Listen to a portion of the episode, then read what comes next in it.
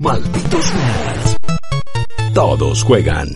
Y bien, malditos y malditas, estamos eh, de regreso con una data del día de ayer, pero muy importante, muy interesante, porque encima está, generó un efecto bola de nieve Microsoft salió a dar las especificaciones técnicas de la Xbox Series X, la Xbox, eh, la Xbox Sex, como yo le quiero decir de acá en adelante, y son medio pornográficas las calificaciones técnicas que estuvieron compartiendo, lo que de alguna manera empujó, hasta ahí lo vamos a explicar bien y lo vamos a hablar con mayor profundidad el día de mañana, a que Microsoft saliera, eh, perdón, a que PlayStation saliera a decir, che, ¿saben qué? Nosotros también le vamos a contar cuáles son las cualidades técnicas de nuestra PlayStation 5 se sabe, lo dijeron directamente desde PlayStation, era la charlita técnica que iban a dar en GDC, que tendría que estar sucediendo en este mismo momento. Nosotros también hubiéramos estado ahí. Entonces, no es información que no tuvieran preparada. Van a ser público, algo que iban a ser público de todas maneras en el contexto de la Game Developers Conference. Pero volviendo a lo que ocurrió el día de ayer y a la máquina de Xbox en sí, estamos a punto de compartirles un montón de data técnica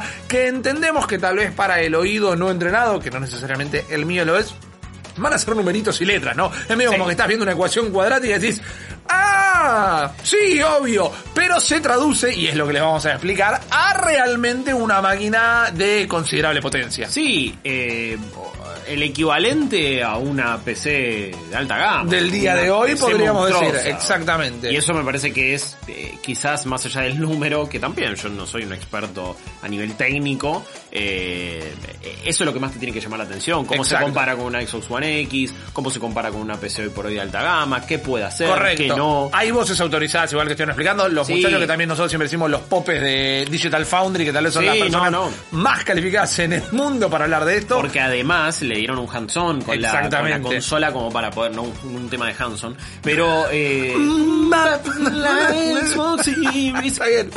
iba por ahí, iba por ahí. Eh, después de este momento vergonzoso, les digo que lo que hicieron fue tener acceso a la consola. Correcto. hicieron ahí un montón de evaluaciones y detalles analizados que si entienden inglés, si saben inglés, vayan a buscarlos porque realmente es interesante. Tiro, la, tiro el chocrazo técnico. Dale. Que lo tiran igualmente en malditosnerds.com. También mucha toda esa información traducida. El procesador CPU de 8 núcleos a 3.8 GHz eh, con un CPU custom Zen 2 personalizado, que esto que ya habíamos hablado que era tecnología eh, AMD. Correcto. Después una GPU de 12 teraflops. Eh, el famoso teraflop, ¿no? Exactamente, que ya la, palabra que hay que blandir en este momento en la industria. Que son, es seis, eh, dos veces más de lo que había tenido Xbox One X. Exactamente. Es el doble. Acá lo que estamos viendo, por ejemplo, es una demo técnica de Gears 5, pero corriendo en una Xbox One X. Ustedes ahora lo están viendo en 1080, pero el video disponible está directamente en 4K, como para que lo vean con todos los chiches. Y también, a, en, teoría, lo que pudieron hacer es que corra todavía más cuadros por segundo. Correcto, recuerden que puede ser una tontera esto, ¿no? Pero para verlo en 4K tienen que tener un display 4K. Sí, sí porque si no es medio todo al tope, pero incluso ya puedes ver cosas como definición de las texturas, distancia, iluminación, porque va a tener ya, como ya saben, ray tracing por hardware. Eh, tenemos un, también una memoria de 16 GB GDDR6. Eso es una, pero una bomba, eh, directamente. Es bestial, es un montón de memoria y eh, de la última tecnología. también. por ejemplo, comparando una con la otra, como se ven ciertas cosas, sobre todo en iluminación. Tenemos a la izquierda, por encima de tu cabeza, lo que es la Series X y a la derecha la Xbox One X. Exactamente se, se ve una diferencia importante en iluminación y eh, lo que sí decían que todo este nuevo trabajo le llevó no tanto tiempo. Mira. Eh, poder realizarlo gracias a las bondades arquitectónicas tónicas de la Xbox Series X. Bueno, eso es muy importante porque habla también de la facilidad que van a tener los estudios a futuro en no solo portear, sino programar para esta consola. Más allá de algunos otros datos técnicos como el tamaño de la pastilla, em, tenemos también un almacenamiento interno en un disco de estado sólido personalizado de un tera.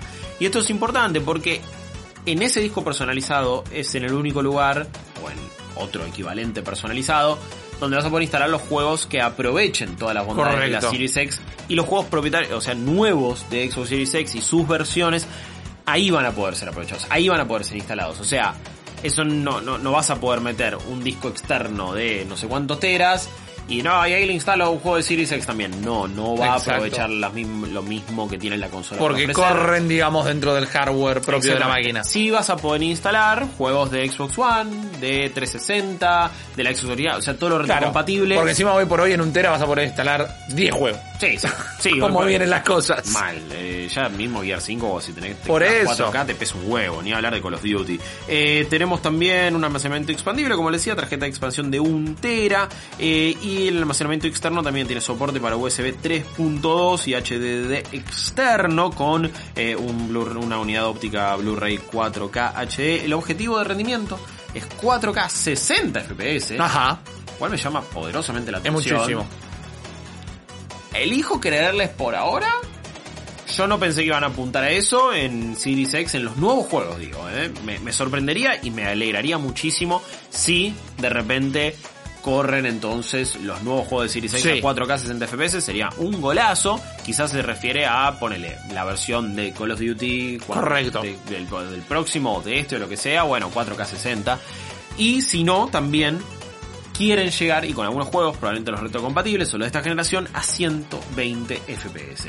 Que, igual como vos nos habías contado, Rippy, Claro, eh, la depende pasada, mucho del display. Depende mucho de tu display. Y por ahora, una tele que soporte eso, esos cuadros, esa tasa de refresco y un montón de cosas, hay muy pocas. Exacto. Hay Recordemos muy- que igual hablamos de televisor, vos bien dijiste tele. Sí, Sí, sí. quizás tenés un monitor que pueda cumplir con Eso sí, esto. monitor gamer a full de una. Generalmente yo la consola la tengo conectada a un monitor, pero un monitor que me pero generalmente lo más usual Ah, es bueno. que esto vaya a la tele de tu living, Totalmente. de tu playroom, sí, de un playroom Sí. y esas cosas. Otra de las funciones que mostraron es este Quick Resume, o sea, Ah. el resumen rápido, resumir y volver a la de vuelta a la acción. Tipo, Bien, morfosis y volvés a la acción rápidamente con una moneda de poder.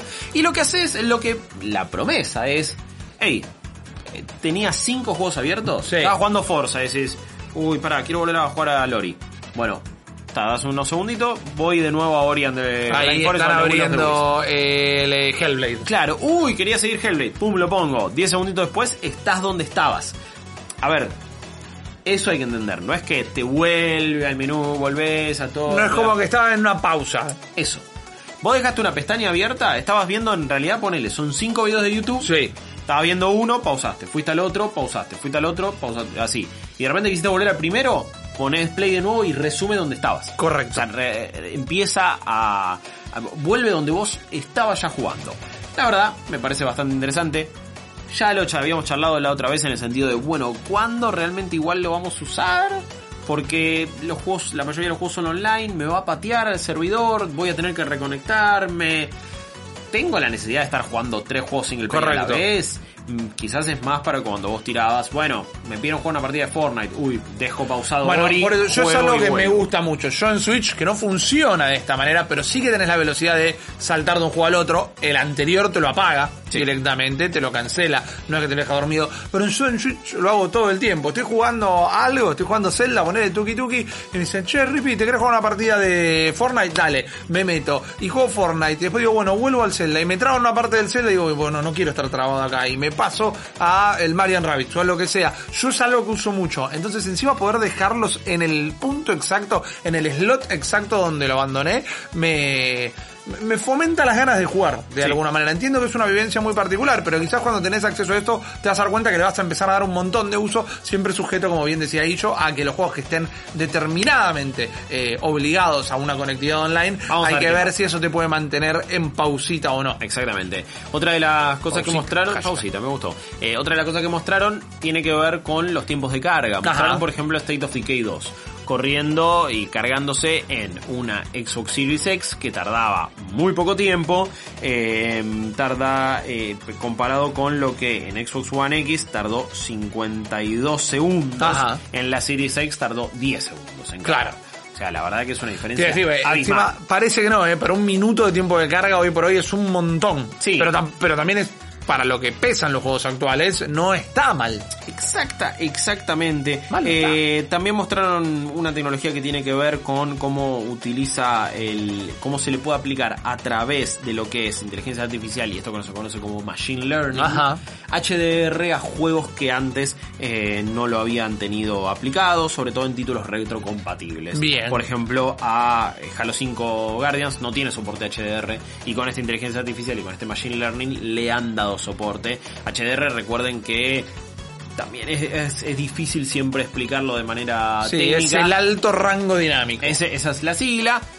Básicamente lo que hace es los, los blancos se ven más blancos, los negros se ven más negros, los colores se ven más intensos también eh, y me parece que eh, ayuda mucho al contraste, tener que tener un monitor o una tele que lo permita. Exactamente, y no todas las teles 4K son HDR ready. No, no Algunos lo escalan, es decir, esto como que lo potencian de una manera artificial, pero no estás teniendo de manera fidedigna lo que es el verdadero alto rango dinámico. Así que esta es otra de las características. Súper copados que las tenga, pero que vos también estás atado a tener un display que pueda representarlas. Totalmente.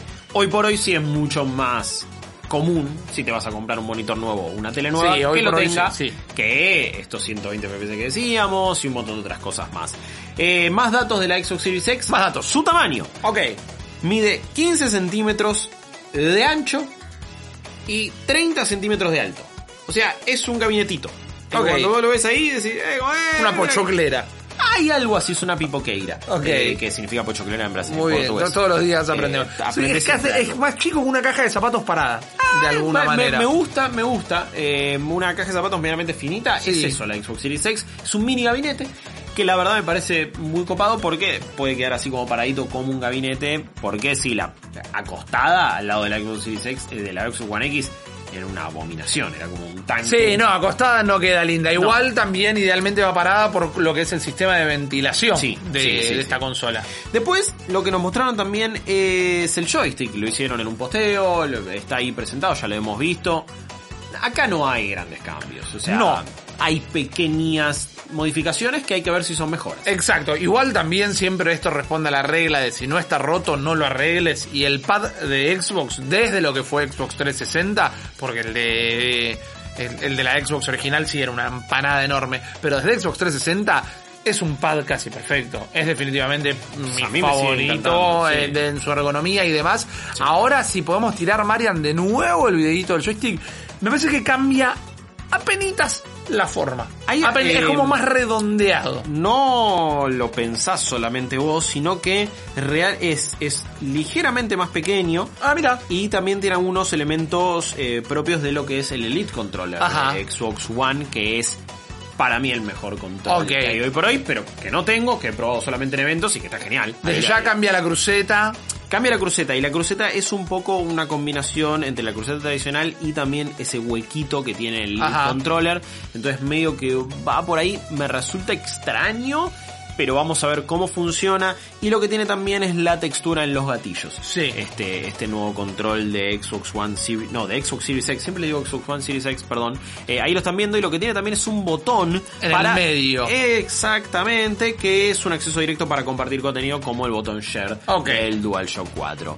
Eh, se nota también el RB y el LB un poquito distintos, están como más salidos, son más botones, botones. El cambio que necesitaba el control de Sí, Xbox. porque el, eh, para mí el RB y el LB, o sea, el R1 y el, y el L1 era la gran falla. Sí, Eh, más sí. a- incluso más que la cruceta. Desde 360 Sí, inclusive. sí, y acá no sé si no te digo exacerbado por momentos, eh, no me gustaba para nada, pero eso es un poco lo que tiene para ofrecer entonces el este joystick que será retrocompatible con Xbox One, va a tener obviamente eh, toda tecnología para hacerlo compatible Bluetooth con PC, con lo que vos realmente quieras. Eh, me parece que es un control que pinta igual de efectivo de lo que vienen siendo los controles de Xbox. Hay que ver la respuesta bueno. de los botones. Sí, a- a- o sea, hay que ver cómo se siente, hay que ver que sea ligeramente más pequeño. O sea, no me parece un control muy grande.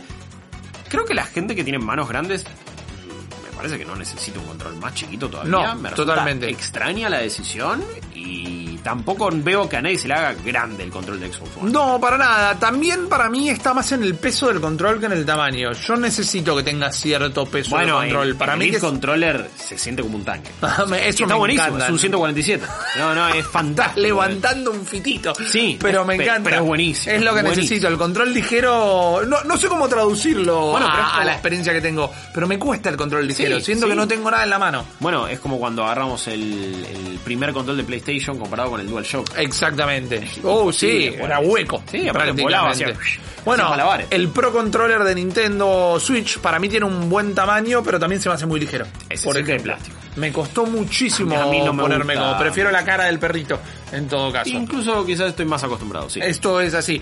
Pinta muy bien la Xbox Series X. Realmente es una máquina Mal. que yo tengo muchas ganas Mal. de probar. Tengo Sí. muchas ganas de verla funcionando. Mañana vamos a ver qué es lo que ofrece entonces PlayStation 5. Porque esta charla técnica que se iba a dar en el marco de la GDC iba a ser específicamente esto. Las propiedades y características técnicas de la consola. Cosas que van a estar muy alineadas más allá de lo que se puedan diferenciar, eh, digo, en la calidad de la información va a ser muy similar a la que dimos hoy. Va a ser esto, cómo corre, el tamaño de su disco, las Sí. capacidades que tiene de iluminación, de almacenamiento, justamente de memoria y demás. ¿Será mejor? ¿Será peor? ¿Qué cambios significarán esas diferencias? Eso lo vamos a ver con los juegos corriendo. Sí. Y por, no quiero decir lamentablemente, me iba a salir eso de la boca, pero al fin y al cabo, 10, 6, 5 años después, lo que termina marcando cuál es la mejor máquina, termina siendo los juegos que tiene, eh, la, la carrera de los exclusivos directamente. Así que por ahora tomemos esto como números y no mucho más, y después los pingos se ven en la cancha. Nosotros enseguida volvemos. Malditos Nerds 2020. Todos, todos, todos, todos juegan hasta tu vieja.